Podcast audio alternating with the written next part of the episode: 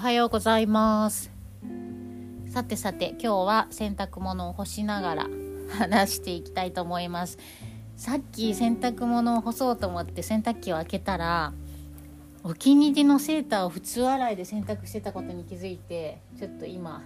衝撃です。大丈夫かな？えー、今日はですね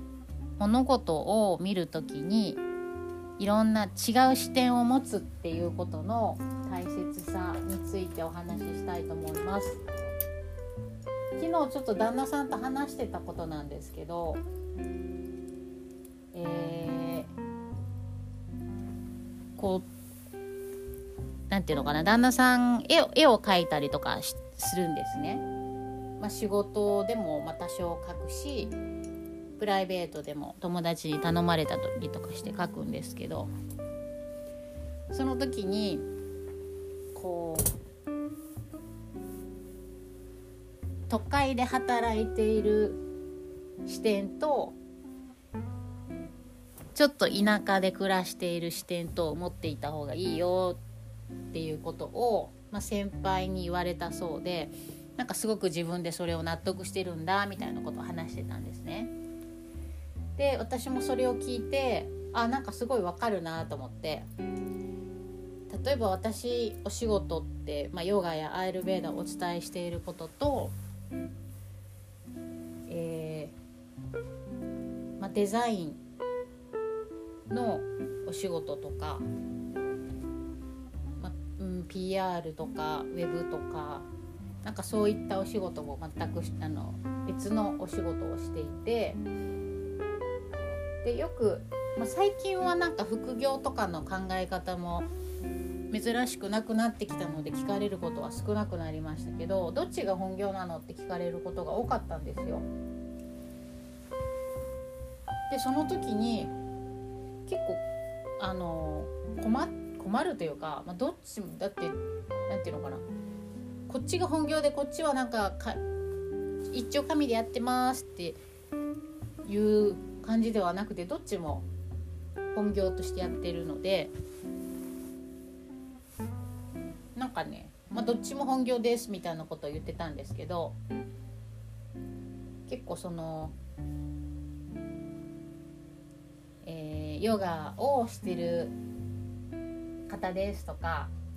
まあ、デザインとかやってますとかなんか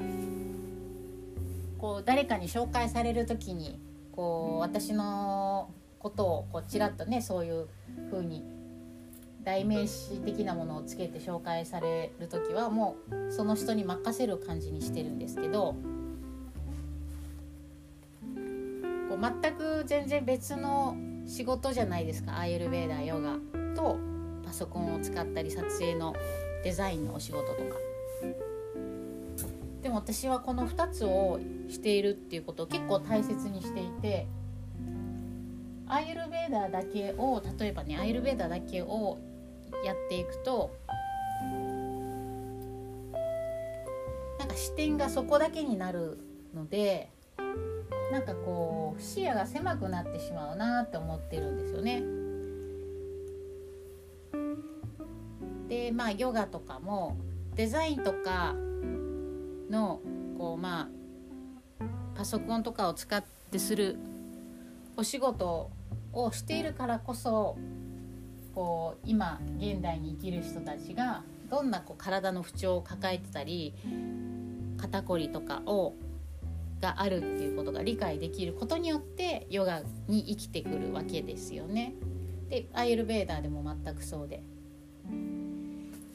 で逆にえー、デザインとか、まあ、撮影とかそういうお仕事の時は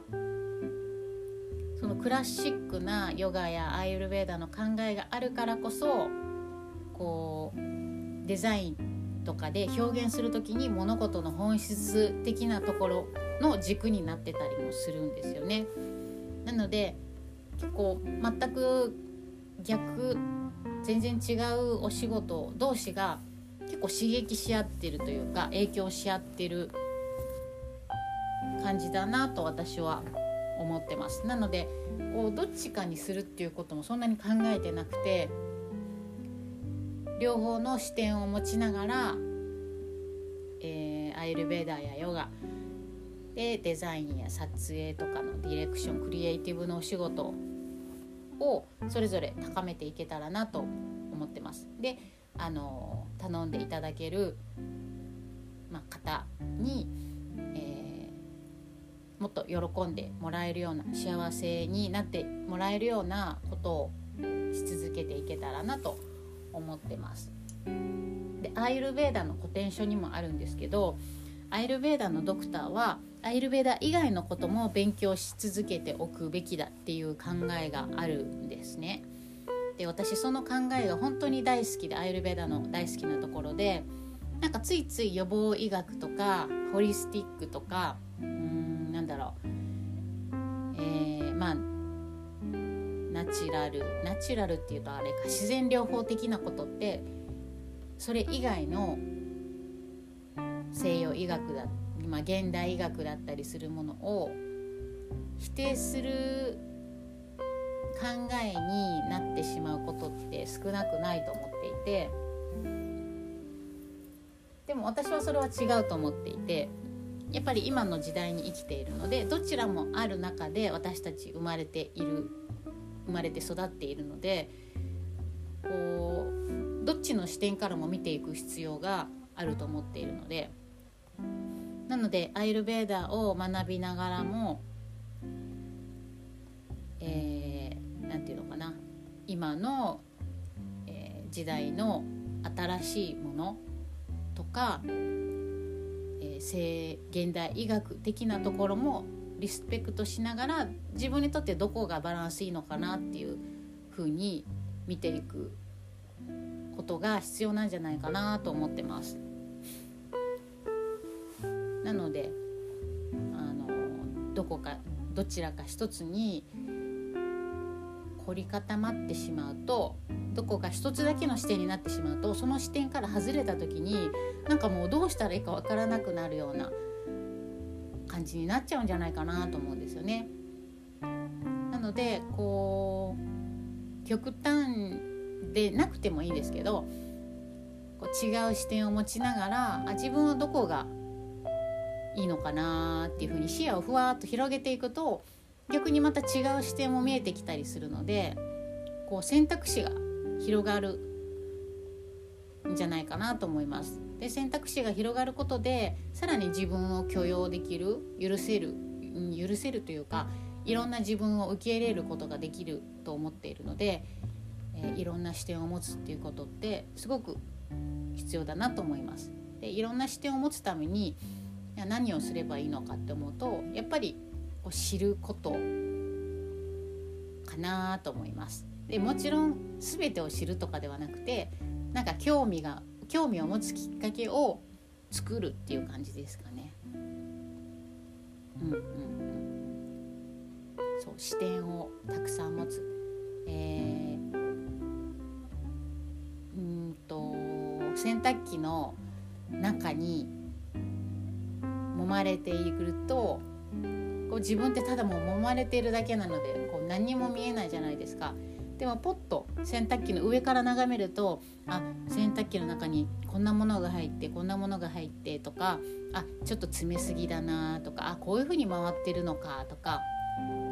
あ泡立ってるなとかいろんなことが見えるわけじゃないですか。でも、えー、中で揉まれていることによって感じることもあるわけでなんか両方の視点って必要だなと思います。なので経験とかもそうですけどこう辛い経験があったとしてもそのことによってまたそこの後にきっと視点がとか考え方とか捉え方って大きく変わると思うんですよね。なので何事も経験もそうですけど知っていくこといろんな視野を、えー、作っていくこと広げていくことって大事だなと思います。なのでこうついついこう40年以上生きていくといると出会いとかもねあの学生時代みたいに多くないですしこう行動範囲とかもね、自分が楽ちんなところで行動するようになっていくのでだんだん経験っていうところとか知るっていうところは少なくなっていく傾向になるのかなと思うんですけど、まあ、今インターネットっていう、ね、すごく便利なものもあるしやっぱり私は本っていうものはそこですごくあの経験させてくれるものだと思っているのでこれからも少しずつマイペースにいろんなことを知りながら、えー、何かに固執せず視野を広げていきたいなと思います。ではではもしさん何か参考になったりヒントになれば嬉しいです。今日もありがとうございました。引き続き良い一日をお過ごしください。失礼します。